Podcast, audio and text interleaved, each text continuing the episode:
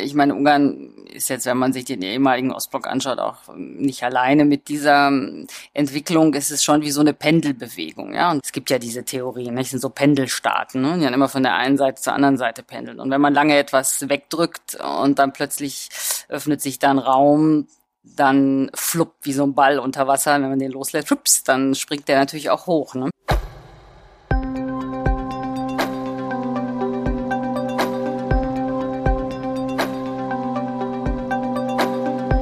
Hallo und herzlich willkommen zu einer neuen Folge von History and Politics, dem Podcast der Körber Stiftung zu Geschichte und Politik. Mein Name ist Gabriele Wojdelko und auch heute sprechen wir wieder mit einem Gast darüber, wie die Vergangenheit die Gegenwart beeinflusst. 30 Jahre nach Ende der Sowjetunion und nach dem Ende des Kalten Krieges ist die erste Euphorie inzwischen längst einer Erkenntnis gewichen. Viele Menschen in Europa haben einen sehr hohen persönlichen Preis für die Umbrüche von 1989 und 91 bezahlt. Der Übergang vom Sozialismus zum Kapitalismus, der Übergang von der erzwungenen Zugehörigkeit zur Sowjetunion oder zum Warschauer Pakt hin zu freien, unabhängigen Nationalstaaten, das alles war für die Menschen in Mittel- und Osteuropa von großen Herausforderungen begleitet. Diese Geschichte ist bis heute nicht abgeschlossen und das sehen wir an vielen aktuellen Konflikten. In unserer heutigen History and Politics Podcast Folge erweitern wir unsere gewohnte historisch-politische Perspektive um eine weitere Disziplin. Wir fragen, welche Impulse kann eigentlich die Kunst für eine fruchtbare Auseinandersetzung mit schwieriger Vergangenheit leisten? Antworten darauf suchen wir zusammen mit einer Grenzgängerin. Katharina Rothers ist bildende Künstlerin, in deren Arbeit Fotografie eine sehr wichtige Rolle spielt. Aufgewachsen zwischen Ost und West lebt und arbeitet sie abwechselnd in Deutschland, Ungarn und in Armenien. Ihre künstlerischen Projekte haben einen starken Fokus auf Geschichte. Wie lassen sich aus einem radikal persönlichen Zugang weitgehende Erkenntnisse gewinnen über Geschichte, die noch nicht vergangen ist? In welcher Form kann Kunst auf Leerstellen in den Erinnerungskulturen von Deutschland, Ungarn und Armenien hinweisen? Und was kann ein künstlerischer Zugang generell bei der Herausforderung leisten, die Vergangenheit mit der Gegenwart zu versöhnen? Darüber hat meine Kollegin Katja Fauser mit Katharina Rothers anhand ihrer Kunstprojekte im postsowjetischen und postsozialistischen Raum gesprochen. Frau Rothers, aufgewachsen sind Sie als Tochter eines deutschen Vaters und einer ungarischen Mutter. Sie kennen beide Länder gut, haben in beiden Ländern auch länger gelebt und seit Jahrzehnten zieht es Sie auch zum Leben und Arbeiten immer wieder nach Armenien. Wie wichtig ist dieser Hintergrund für Ihre künstlerische Arbeit? Ja, das ist eine, eine gute, gewichtige Frage. Also sehr wichtig, aber natürlich für meine gesamte Persönlichkeit, so wer ich geworden bin, hat dies natürlich eine ganz grundlegende Rolle gespielt. Zum einen in den ersten Jahrzehnten meines Lebens eher so in meiner ganz persönlichen individuellen Auseinandersetzung mit mir selber, ne? die Zweisprachigkeit, die zwei Länder und das viele Rumgereise, wie ich groß geworden bin, nicht? so die Identität ist ja dann auch in den ersten Jahren, sagen wir mal, ne, auch während des Studiums, da war das also ein Riesenthema natürlich. Ne? Wer ist man? Wie definiert man sich? Und so weiter und so fort. Aber da war das dann eher noch in so einem, ja, in meinem privateren Kontext. Ne? Das habe ich dann auch. Äh, ich komme ja ursprünglich schon noch aus der Malerei und Zeichnung. Da habe ich das dann auch exzessiv äh, thematisiert in allen möglichen Varianten. Aber dann im Laufe der Jahre wird man dann natürlich auch etwas ruhiger, entspannter damit und äh, etwas gesettelter und bekommt dann ein bisschen mehr Distanz natürlich auch in diese ganze Thematik. Und da öffnen sich dann natürlich auch andere Räume ne?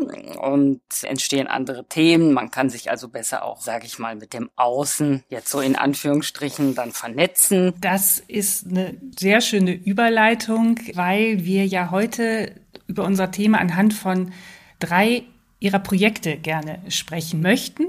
Und beginnen können wir, glaube ich, ganz gut mit einem ihrer Ausstellungsprojekte. Hack the Past war der Titel. Das ist, war eine unglaublich persönliche Ausstellung, die sie in Ungarn und auch etwas anders, glaube ich, können Sie nachher nochmal erzählen, in Deutschland gezeigt haben. Sie nähern sich darin dem Thema Nationalsozialismus in Deutschland oder und der sozialistischen Herrschaft in Ungarn sehr radikal subjektiv über persönliche Exponate ihrer beiden Großväter. Warum haben Sie sich entschlossen, sowas höchst Privates öffentlich auszustellen? Denn Ihre Exponate, das jetzt schon mal vorweg, die taten weh. Ja, das war ein sehr langer Prozess. Also, und ich habe den auch nicht äh, alleine gemacht. Diesen ganzen, äh, ja, dieses ganze Thema und dieses ganze Projekt habe ich mit einem ungarischen Medienkünstler Josef Solnoki zusammen entwickelt und erarbeitet und auch in der Auseinandersetzung. Und das ging eigentlich los so am Ende nach meinem Studium, nachdem ich praktisch schon ein bisschen so aus dieser persönlichen, mich selbst reflektierenden, also ne, so über die Zeichnung besonders da ein bisschen mehr Distanz hatte. Und da habe ich Josef kennengelernt, dann haben wir natürlich viel darüber diskutiert. Und äh, naja, dann in so einem Austausch kam da plötzlich die Frage, na, wer war denn jetzt dein Großvater? Dein deutscher Großvater. Und ja, und dann entwickelte sich so über Jahre ein Dialog, dann auch natürlich mit, mit meiner Familie, mit ihm und dann haben wir dieses Projekt langsam entwickelt. Und es hat sich dann, wie Sie ja gesagt haben, gab es diese eine große Ausstellung, die erste 2016, Hekte Past. Dann haben wir es aber noch weiterentwickelt und 2019 hatten wir dann, sprich mit den gleichen Arbeiten, aber ne, schon auch noch bisschen äh, aufgestockt und mehr und mit einem anderen Titel Wunderblock. Und das Projekt teilte sich in, wie Sie gesagt haben, in einen sehr persönlichen Teil, ne? also sprich meine beiden Großväter, den deutschen Großvater und den ungarischen Großvater, die also beide eigentlich ja die beiden großen Ideologien so ne, da mittendrin waren und da ihr Leben grundlegend davon beeinflusst war. Und meine persönliche Auseinandersetzung damit. Also ich wollte nur kurz sagen, man kann natürlich in einem Podcast die Ausstellung nicht zeigen. Ich hatte mich gefragt, ob Sie vielleicht trotzdem versuchen können, die zwei zentralen Porträts Ihrer Großväter, die so ein bisschen auch, glaube ich, im Mittelpunkt standen. Also, äh, ganz genau. Und deswegen war es auch sehr schmerzhaft. Meine Mutter wollte mich auch äh, aus der Familie enterben und rausschmeißen und hat mit Anwalt gedroht und alles, was man sich so vorstellen kann. Also, äh, weil ich habe letzten Endes halt versucht, so, naja, die traumatischen, tabuisierten Themen, mit denen die, die Generation meiner Eltern sich eigentlich nicht wirklich geschafft hat, auseinanderzusetzen. Da habe ich halt versucht äh, hinzuschauen, ja, also sozusagen so die das, was man so gerne unter den Teppich kehrt. Und es fing also an mit einem, mein, das muss man wissen, dass mein deutscher Großvater, der war leidenschaftlicher Fotograf. Und ich besitze ein riesen, wirklich, ich weiß nicht, hunderte von Fotos von ihm, die er noch, ja, Mitte der 30er, also begonnen hat er noch vor dem Faschismus, aber dann geheiratet haben sie, ich glaube 33. Und er hat äh, eine Hochzeitreise mit seiner Frau dann gemacht in Deutschland und hat sich und äh, sie, also sie und ihn in so ganz idyllischen, hochromantischen Posen äh, fotografiert. Also sehr ähm, schöne Fotos. Und er hat sich dann aber auch selber fotografiert und er, es gibt ein Porträt von ihm, was er über sich selber gemacht hat, wo er einmal Mm, er, er war passionierter Segelflieger. Und er war dann natürlich, ist der NSDAP auch beigetreten. Das war dann so ein großes nächstes Diskussion, wer war er denn dann da? Und auf dem Porträt, auf seinem Jackett sah man dann das kleinen, den kleinen Sticker, den Hakenkreuz-Sticker, ne? so ein Anhänger. Und dann hat er nach dem Krieg, wollte er von sich kein neues Porträt machen, dann hat er in einem anderen Abzug, also es gibt diese zwei Porträts, die existieren. Mein Vater hatte das eine und meine Tante das andere. Da hat er dann das, man sieht es, wenn man es gegen das Licht hält, hat er es selbstständig mit seiner eigenen Hand wegretuschiert, das Hakenkreuz. Also wir sehen das gleiche Porträt, ihn einmal mit Hakenkreuz und ihn einmal ohne Hakenkreuz, selbstständig wegretuschiert. Und man muss dazu sagen, dass äh, mein Großvater war, äh, er war, er arbeitete beim Gericht, er war also so Gerichtsschreiber oder und hm, so. Und deswegen sind seine Akten, also seine Lebensläufe, Bewerbungen, seine Vereidigung, sein Beitritt zur NSDAP und so weiter und so fort. Dann auch seine Entnazifizierung, seine Erklärung dann von 1962, dass er niemals irgendeiner Partei wie der NSDAP angehört hat.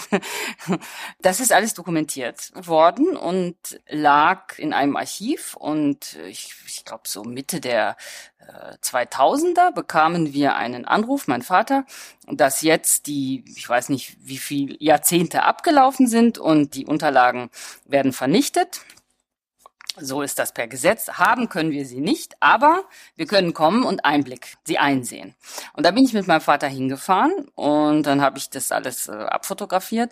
Das heißt also, wir hatten praktisch eine recht lückenlose Dokumentation seines ähm, ja beruflichen und damit eben auch verknüpften Werdegangs, wie das dann so war in der Nazizeit.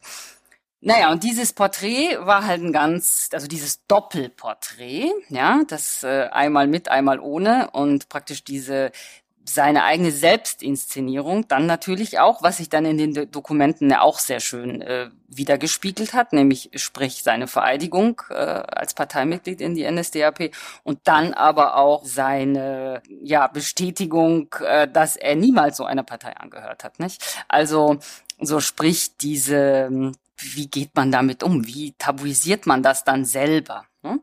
Also dieses Doppelporträt hatten wir, sprich, auf der deutschen Seite. Darf ich vielleicht äh, einmal, bevor wir dann zu dem ungarischen Pendant sozusagen kommen, noch einmal fragen, hat denn Ihr Kunstprojekt, wenn Sie auch sagen, Sie sind mit Ihrem Vater da auch, haben diese Archivalien da in Empfang genommen, würden Sie sagen, das war doch ein guter Anlass, manche Dinge dann auch zwischen den Generationen auf den Tisch zu bringen? Da ähm, eigentlich schon, eigentlich schon. Nur dass meine Eltern leider, besonders meine Mutter, mein Vater war da noch offener, aber der Wille, das wirklich sich damit auseinanderzusetzen, schon sehr gering oder vielleicht kann man das so gar nicht sagen. Also die Fähigkeit war nicht wirklich dazu da. Ja, also es ist zu tabuisiert und zu schmerzhaft auch und zu belastet, als dass man und meine beide haben anders reagiert. Also mein Vater hat das eher so abgetan, ne, so ungefähr. Warum wollen wir jetzt wissen, was da jetzt eigentlich war? Und für meine Mutter war es zu, zu schmerzhaft. Die hat das dann eher in, in so einem Schmerz, aus dem Schmerz heraus äh, nicht haben wollen. Das äh, wirkliche zumindestens versuchen, da in, in eine Auseinandersetzung zu gehen. Also es wäre eine gute Chance gewesen, aber letzten Endes ist sie jetzt, sagen wir mal, im Rahmen meiner Familie nicht so. Meine Geschwister, die haben das eher angenommen und fanden das super und haben mich da auch dann unterstützt, als es dann zu offenen Konflikten kam.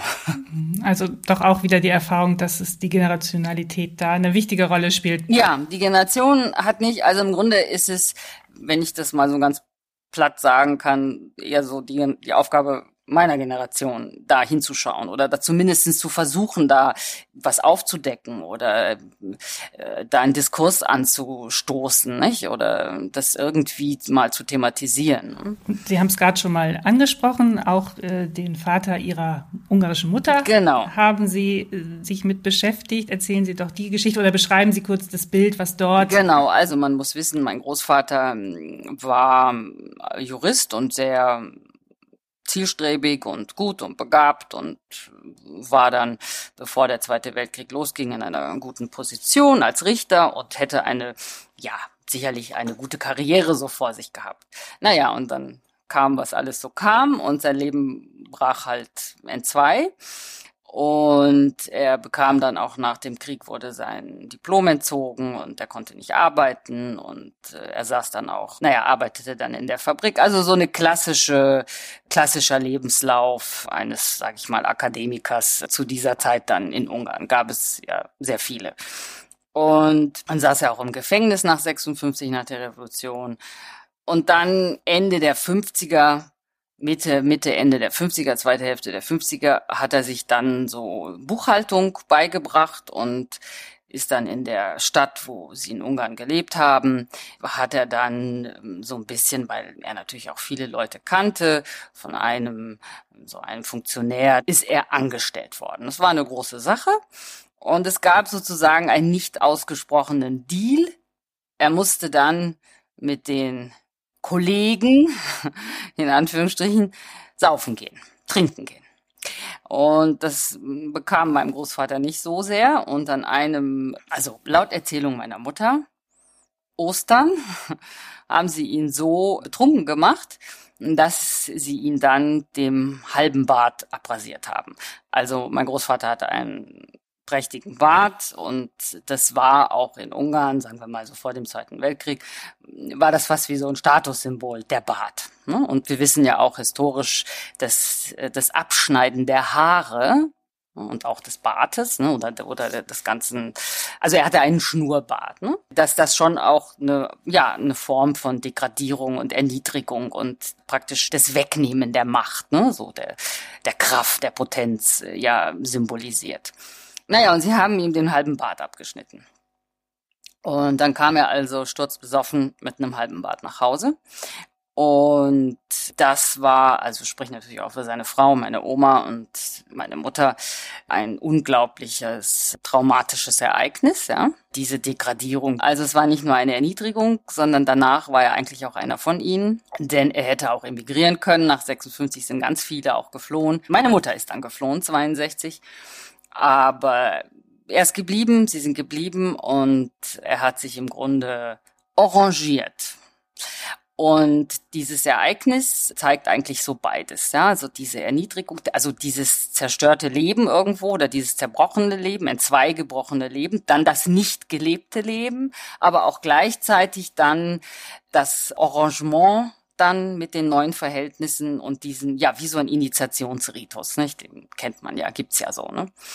Naja, und da haben wir eben ein Bild zugemacht, ein, ich habe das äh, wie so in einem klassisches, so ein Stickporträt habe ich gemacht, äh, ihn mit einem halben Bart. Und das war also für meine Mutter ein hochgradig inakzeptables inakzeptabler Akt, dass ich so etwas dieses Drama sichtbar äh, versucht habe zu machen. Ne?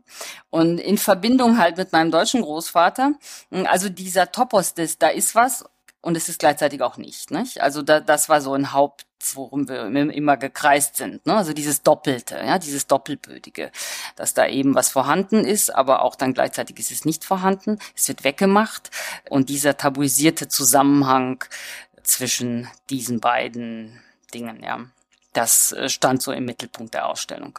Und Sie haben jetzt ja sehr persönlich gestaltet und auch ja erzählt, was der Preis auch für Sie persönlich war, diese Auseinandersetzung in der Familie rund um das Projekt. Aber was hat diese Ausstellung gesellschaftlich ausgelöst in den Ländern? Wie waren die Reaktionen vom Publikum? Was glauben Sie, ist da passiert? Wir haben es bisher nur zweimal eben diese zwei großen Ausstellungen in Ungarn gezeigt. Und in Ungarn ist es sehr, sehr gut angekommen. Also es hat eine sehr gute, die Leute haben sehr gut drauf reagiert und es gab viele gute Diskussionen. Also es hat, da war eine große Offenheit, äh, muss ich sagen. Und Sie haben ja gerade beschrieben, wie Sie persönlich, aber auch über Ihre Arbeit auch in Ungarn versucht haben, so die auch blinde Flecken weiter zu suchen, zu bearbeiten, ein bisschen äh, da Impulse zu setzen mit Ihrer Arbeit. Und Sie kennen ja auch Ungarn sehr gut. Wir wollen ja immer so ein bisschen fragen, wie die Vergangenheit auch die Gegenwart prägt und umgekehrt. Und es ist ja noch ein bisschen die, ein Land, das viele doch irgendwie erschreckt hat mit einem eher illiberalen, antidemokratischen Kurs in den letzten Jahren. Aber die Sie das Land so gut kennen, hat Sie das überrascht? Haben Sie das eigentlich kommen sehen? Also gibt es aus der Innensicht doch mehr Verständnis auch, was da sich entwickelt hat? Ja, das ist eine schwierige, komplexe Frage. Und ich sicherlich, ich meine, Ungarn ist jetzt, wenn man sich den ehemaligen Ostblock anschaut, auch nicht alleine mit dieser Entwicklung. Es ist schon wie so eine Pendelbewegung, ja. Und wenn man sich Ungarn auch rückblickend anschaut, ist es oft so, es gibt ja diese Theorien, ne? sind so Pendelstaaten, ne? die dann immer von der einen Seite zur anderen Seite pendeln. Und wenn man lange etwas wegdrückt und dann plötzlich öffnet sich dann Raum, dann fluppt wie so ein Ball unter Wasser, wenn man den loslässt, flups, dann springt der natürlich auch hoch. Ne?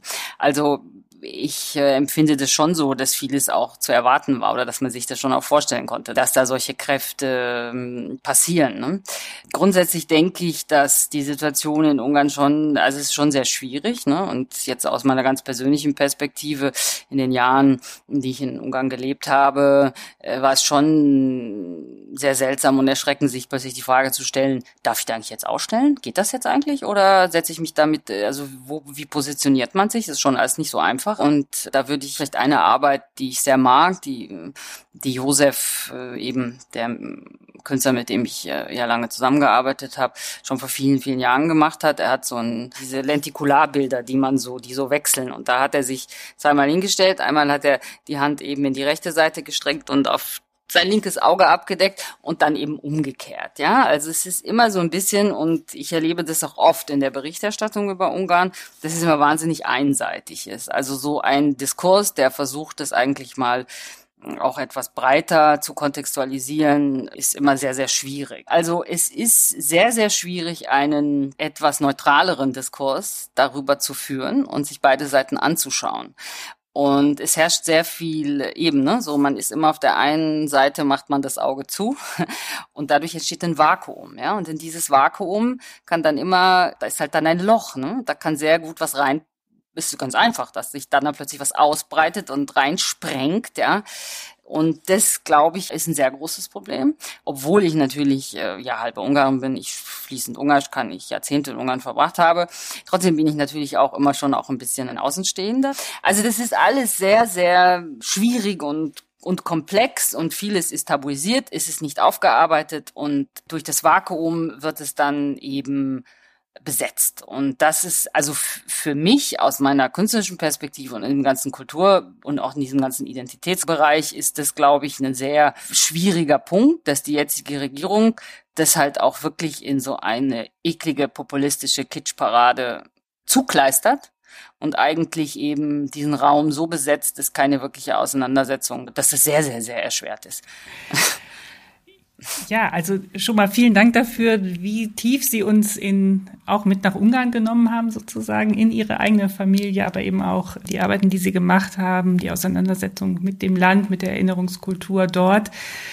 Aber Sie bringen ja sogar noch viel mehr mit. Und ich würde jetzt gerne einmal noch weiterziehen in einen postsowjetischen Raum in, nach Armenien. Sie haben sich jahrelang künstlerisch mit der Stadt Metzamor nahe der armenischen Hauptstadt Jerewan auseinandergesetzt.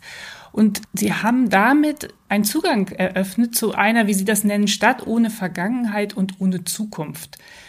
Und für sie ist diese Stadt ein Symbol für hochfliegende Träume und den Umgang mit den gescheiterten Utopien des Sozialismus geworden. Und vielleicht können Sie uns diesen unglaublichen Ort aus Armenien, jetzt eine kleine geografische Reise, auch einmal kurz vorstellen. Ja, also wie gesagt, ich fahre seit 20 Jahren regelmäßig nach Armenien. Das ist ein Land, ich kann nicht genau erklären, warum, aber es hat mich halt lieber auf den ersten Blick so ungefähr. Und ich habe dann 2014 einen Architekten kennengelernt, den Sarhat Petrosian, der neben seiner ja, seine Arbeit als Architekt sich eben sehr viel so mit Cultural Heritage und diesen ganzen Urban Space sehr viel beschäftigt hat, viele Projekte gemacht hat. Und er hat sich mit dieser Stadt Metz am Ohr praktisch der Atomstadt, die für die Arbeiter des Atomkraftwerkes gebaut wurde, was ja in der ehemaligen Sowjetunion üblich war, hat sich damit beschäftigt. Weil nämlich, und das ist das ganz Spezielle an Metzamor, dass die ist von einem Architekten geplant worden. Also es gab jetzt kein Dorf da, auf das dann daneben dann so die Stadt sich entwickelt hätte, sondern die ist wirklich von Zero dann in den 60ern, zweite Hälfte der 60er dann geplant worden und dann ging der Bau los. Und damit hat sich eben Sarhat äh, beschäftigt und er hat mich dann eingeladen, dass ich dann praktisch das Ganze fotografisch begleite und fotografisch untersuche und ne. Naja, und das haben wir dann mehrere Jahre zusammen gemacht und am Ende ist dann eben 2018 das Buch Utopia und Kollaps, ne, ganz sinnbildlich erschienen.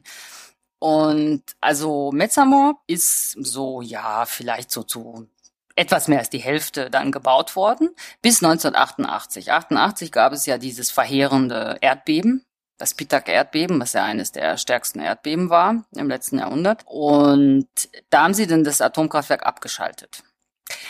Und damit endete auch der Bau der Stadt. Und die Stadt blieb so ein Torso. Und als dann Armenien 92 eben unabhängig wurde, ne, von der ehemaligen Sowjetunion. Dann wurde der Energiehahn abgedreht und wurde dann sich selbst überlassen. Das ist architektonisch schon irre interessant. Das ist ein, ein Wahnsinnsort. Also man muss sich, die Stadt wurde so geplant, in der Mitte praktisch so ein Strang, wo eben die ganzen Büro, also wie die Verwaltung, ne, so das Rathaus und dann die Post, das Kulturhaus, ne, Hotel, Musikschule und am Ende natürlich das Allerwichtigste, die Rekreation, der Sportkomplex. Ne? Und dieser Sportkomplex hat eben eine Besonderheit, also es sind so drei große Sporthallen und dahinter ist eben ein großer Pool, so ein Artificial Lake gebaut worden mit so einer Plattform, wo man so hochgehen kann, die dann so ein bisschen auch, da sollte ein Café sein und eben so, so ein Viewpoint. So, und jetzt muss man sich das eben so vorstellen, wo das liegt. Denn das liegt genau zwischen den beiden großen Bergen also zwischen dem höchsten Berg in Armenien, der in Armenien ist, den Aragats, und da genau gegenüber liegt der heilige Berg der Armenier, der Ararat, der dann aber natürlich nicht mehr erreichbar ist, weil er ja auf der türkischen Seite, also er ist schon in, in der Türkei, aber Mezzamor liegt also ganz nah an der Türkei. Das sind gerade mal, ich weiß nicht, 20 Kilometer ist die Grenze oder 30, also ne, es liegt, ist sehr, sehr nah. Und dann steht man da also auf dieser Plattform, guckt also geradeaus, da sieht man den Aragats, guckt ein bisschen nach links, da ist dann das Atomkraftwerk. Und dann dreht man sich, dann sieht man die Stadt und den Ararat. Und dazwischen ist also dieser Sportkomplex, dieser Artificial Lake mit dieser Plattform. Und dieser Sportkomplex mit diesem künstlichen See ist genau 88 fertig geworden. Da war aber da nie Wasser drin. Also es ist nie genutzt worden. Ja? Und diese Aura dieses Ortes ist unglaublich stark, weil man da wirklich so in the middle of nowhere steht man da, ja, in dieser Kulisse. ne? Also wirklich, das ist dieser utopische Moment, diese Utopie, ne? Also dieser Wahnsinn. Und dann aber das totale Scheitern. Also da ist nichts, ne? Und es hängt dann so in so einem Loop wo man nicht weiß, was ist jetzt eigentlich. Ne? Sie haben selber gesagt, Utopia and Collapse ist ja auch der Titel äh, des Ganzen, also wirklich an Symbolik kaum mehr zu übertreffen. Und ich weiß, dass, oder Sie haben mir gesagt, dass Sie auch gerade in Armenien gewesen sind, als dort für etwas mehr als einem Jahr jetzt der Konflikt um die Region Bergkarabach zwischen Armenien und Aserbaidschan wieder in eine kriegerische Auseinandersetzung gemündet ist. Deshalb so meine Frage, die Stimmung heute. Überwiegen da noch so in dem Menschen, die sie treffen, in dem Umfeld, dass sie wahrnehmen, äh, die Träume von der besseren Zukunft auch für Armenier heute, Armenierinnen? Oder zerplatzen gerade wieder viele Möglichkeiten, Chancen, Perspektiven? Wie ist so die Stimmung? die sie erleben? Ja, das ist sehr schwierig. Das war furchtbar. Also, ich meine, ich liebe Armenien. Also, ich habe eine sehr lange und spezielle Beziehung zu Armenien, auch wenn ich natürlich da noch ein ganz anderer Außenstehender bin als jetzt in Ungarn. Ne? Also, das habe ich schon auch eine große Distanz neben der Liebe. Mm, also, dieser Krieg, das war furchtbar. Das war ein wahrer Albtraum und das hat auch meine Perspektive oder ich habe sehr viel auch dann gelernt oder verstanden. Also, es ist schwierig in Armenien. Es ist sehr schwierig. Und die, die Situation, in der die Armenier sind, ist schon sehr, sehr, sehr problematisch eingekeilt zwischen der Türkei und Aserbaidschan und abhängig von von Putin oder auch nicht oder keine Ahnung. Es ist eine sehr, sehr, es ist im Grunde so ein bisschen eine Pattsituation. Und was mir halt auch dann letztes Jahr so klar wurde, ja, dass äh, da ist ja, hm, was ich vorher in all den 20 Jahren natürlich erst immer auch da war und ich das gesehen habe und ich das wusste und aber nicht so in der Dimension habe ich das nicht so empfunden. Ist natürlich das Trauma des Genozids und vor allen Dingen des nicht anerkannten Genozids ja? Und dass sich das jetzt praktisch fortsetzt dass das vollzogen wird dass das also diese Überlebensvernichtungsangst ja? Und ich glaube dass dieser Krieg äh, und diese ganze Situation und der ganze nicht der ist ja nicht gelöst dieser Konflikt also ich verstehe viel zu wenig von all den Hintergründen und ich weiß zu wenig äh, von den ganzen politischen Machenschaften, die da laufen über die ganzen Jahrzehnte. Man kann da eigentlich nur irgendwie hoffen oder es verlassen ja auch wahnsinnig viele das Land.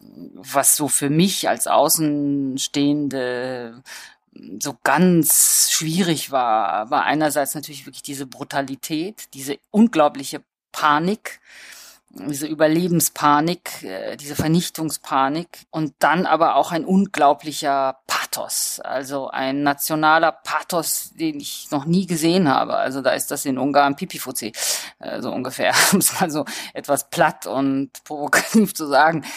ein Pathos, äh, wow, also vom Heldentum. Also es war eine ganz schwierige Melange von all dem, ja. Ja, und dann natürlich aber ist auch aus, dann nach dem Krieg, dann das auch auszublenden, ne, um auch zu überleben und auch leben zu können. Also es ist schon nicht einfach.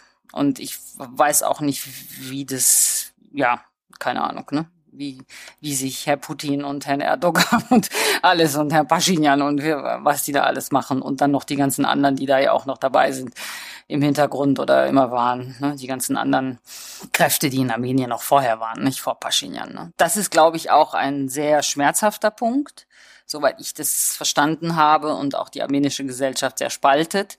Da hatten sie schon ihre samtene Revolution, auf die sie so wahnsinnig stolz waren. Und in dieser Region wirklich der Versuch einer Demokratie und die Korruption loszuwerden. Und das versuchen sie wirklich, soweit ich das erlebt habe. Und da haben sie wirklich dran geglaubt und war ja auch ein Riesending, diese samtene Revolution. Das muss man ja erstmal machen kann sich Ungarn ja echt ein Beispiel nehmen, so. Kriegen das nicht hin. Ihren, naja. Äh, ja, und dann dieses Scheitern und dann dieser Krieg und dann jetzt ist die Gesellschaft schon sehr gespalten, nicht? Und Europa will ja eigentlich nichts von Armenien, ne? Ja, Armenien steht da auch dann sehr allein da und das ist auch sehr traumatisch, ne? Und Sie sagen, haben jetzt mehrfach gesagt, dass ja auch ausgeführt, dass es schwer ist und wie schwer es ist. Sie arbeiten ja in allen Ländern immer auch viel mit jungen Leuten in Projekten. Und so haben wir uns ja auch kennengelernt in einem Projekt, was wir mit Partnern ausgerichtet haben, 30 Post-Soviet Years, Phantom Past or Everyday Present, in dem sie mit Leuten aus 14 Ländern, jungen Menschen aus 14 Ländern, die ermächtigt haben, selber mit Fotografie auszudrücken, wie sie auf diese postsowjetische sozialistisches Erbe schauen. Ist es genauso schwer für Menschen, die heute 20 sind, wie für Menschen in, ich sage, unserem Alter oder älteren? Also in unserem Projekt habe ich gemerkt, dass schon, und was ich auch sonst so früher auch in anderen Projekten gemerkt habe, dass diese junge Generation schon eine andere Leichtigkeit hat. Ne? Also die hatten einen anderen, äh, einen anderen Zugang und eine andere emotionale Connection zu diesen ganzen Themen und das ist leichter und äh, auch ein bisschen, das ist gut. Also ich finde das sehr, sehr positiv, weil, weil das dann nicht immer dieses äh, traumatisch Besetzte hat. Ich meine, in Ungarn, Ungarn ist ja in der EU, die wissen ja eigentlich gar nicht, wie gut das ist. Ich habe da ja noch in den 70ern da eine Grenze erlebt hm, und Visum und dann dürfen die nicht kommen und, und so weiter und so fort. Also dieses volle Programm, das habe ich ja alles noch miterlebt. Das hat mich ja grundlegend geprägt. Also da wundere ich mich dann schon manchmal, dass die heutigen jungen Leute, ne, also ich meine, die kommen dann halt einfach nach Deutschland, so kein Thema. Also wir haben dann ja schon ein Gefälle. Wir sitzen hier im Westen und wir haben auch, wenn ich das wieder mal so etwas platt und formulieren darf, wir haben dann auch eigentlich eine, eine Arroganz. Ne? Und unsere Bürokratie hat auch eine Arroganz. Und das geht dann halt, das fällt dann halt so, nicht? Und in Ungarn fällt es dann schon etwas, aber nach Armenien fällt es dann schon ziemlich, nicht? Also, und damit meine ich jetzt in erster Linie nicht die persönlichen Menschen, sondern ich meine diese ganze Bürokratie und das Ganze, wie wir damit umgehen mit so einem Land, bürokratisch betrachtet. Also so von Botschaften und Co. und diesem ganzen, ganzen Ding. Also, wow da gibt es dann schon ein richtiges Gefälle, was, äh, wenn man hier in Deutschland ist, sich gar nicht so, merkt man gar nicht so richtig. Oder keine Ahnung, man beschäftigt sich natürlich auch nicht so damit. Und äh, das ist ja hier der Podcast History and Politics. Das heißt also sozusagen die Disziplinen Politikwissenschaft, Geschichtswissenschaft, das ist äh, sozusagen auch das Herkommen äh, unseres Projektes, äh, mit dem Sie heute hier sprechen. Aber wir wollten ja extra mit Ihnen auch sprechen und uns fragen, was kann denn die Kunst bei diesen Fragen nach Identitätsfindung, Begleitung bei Transformation, was glauben Sie, was kann die Kunst da besser beitragen, was vielleicht die Geschichtswissenschaft nicht so hinkriegt oder ihr andere Grenzen gesetzt sind? Naja, ich meine, als Künstler ist man natürlich auch irgendwo einerseits in so einer Nische, ne? in so einem Freiraum ein bisschen und darf mehr. Und das ist, glaube ich, auch äh, die Aufgabe. Man hat also diesen Freiraum, diese Möglichkeiten. Also ich habe einen ganz anderen Raum und Möglichkeiten, da auch ein bisschen, sagen wir mal, zu provozieren oder zu hinterfragen und äh, einfach auch Sachen in den Raum zu stellen. Und wir sind jetzt ja gerade mehrfach mit Ihnen sozusagen starten von der Mikroebene jetzt in drei verschiedene Länder. haben wir ein bisschen reingesteuert in Deutschland, nach Ungarn und nach Armenien. Ich glaube, es ist, hat, ist sehr klar geworden, wie spezifisch die Situation ist, wie genau man hinschauen sollte, wie komplex, was da alles zusammenspielt in der Geschichte des 20. Jahrhunderts in diesem Raum Mittel- und Osteuropa. Trotzdem die Frage am Ende, diese Kategorien Ost und West, nachdem wir jetzt gehört haben, wie genau man hinschauen muss, damit man Dinge verstehen kann, ist die trotzdem noch sind das noch äh, relevante Kategorien, um doch gewisse Dinge zu verstehen, die doch auch so äh, unterschiedliche Länder miteinander verbindet? Oder würden Sie sagen, nee, nee, da müssen wir auch weiterziehen? Ja, also ich denke, dass es eigentlich, dass wir eigentlich weiterziehen müssen. Mhm. Dass ich finde, dass diese Kategorien, also wenn ich das natürlich in meinem ganz persönlichen meiner persönlichen Geschichte mir anschaue, ja, dann sind die natürlich, wir haben mich ja ganz grundlegend geprägt, ne, so der Kalte Krieg. Aber sie greifen einfach, wenn ich mir das jetzt dann, dann etwas differenzierter und tiefer anschaue, dann sind ja eigentlich die beiden Lebensgeschichten meiner beiden Großväter ziemlich gleich. also da war, waren äußere Gegebenheiten, äußere historische Größen, die diese beiden Menschen versucht haben irgendwie zu meistern an denen sie gescheitert sind, letzten Endes betrachtet. Das Leben hatte einen Bruch, den sie nicht überwinden konnten, sind ganz ähnlich damit umgegangen, tabuisiert, äh, traumatisiert und haben dann irgendwie sich arrangiert, so, ne, so das Klassische. Und eigentlich ich habe die Erfahrung immer gemacht, auch in meinem eigenen Leben. Es hebt sich dann auf. Also wir halten diese Kategorien fest und äh, haben auch unsere schönen Vorurteile und setzen uns dann immer da rein und dann gibt's eben dieses gewisse Gefälle. Ja, und aber eigentlich ist es nicht funktionabel mehr. Wir sollten andere Größen und Kategorien und Denkweisen aufbauen und andere Umgänge und auch ein anderes Form, wie wir da diesen anderen Nationalitäten begegnen. Ne? Gleichzeitig natürlich, klar, haben wir das Erbe, mit dem wir uns da auch äh, auseinandersetzen müssen. Aber das Erbe ist ja jetzt nicht in, von allen drei Ländern, die ich jetzt kenne, mm, ist das jetzt nicht so wahnsinnig äh, unterschiedlich. Also wir sind ja schon äh, ein Kulturraum, ja, auch die Armenier. Also egal, ob wir sie äh, aus europäischer Sicht sehr schmerzhaft, dass wir sie nicht ernst nehmen oder dass Europa sich nicht für sie interessiert. Aber das ist ja eigentlich, ist das schlimm, weil, äh, also sie gehören zu unserem Kulturraum voll und ganz. Also ist es im Grunde bräuchten wir dann andere Denkweisen und andere Modelle. Und ich glaube, was ich auch hier in unserem Projekt gesehen habe und immer wenn ich mit äh, jungen Leuten was zu tun habe, dass die da, da, da, da herrscht auch noch eine andere Offenheit, denke ich. Ja. Ich bedanke mich sehr für dieses Gespräch über die Macht der Geschichte, über die blinden Flecken und das Kleine im Großen und das Große im Kleinen. Vielen Dank. Ich bedanke mich auch. Herzlichen Dank. Das war unser History and Politics Podcast mit Katharina Rothers zu der Frage, wie Kunst im postsowjetischen und postsozialistischen Raum zur Erinnerungskultur beitragen kann.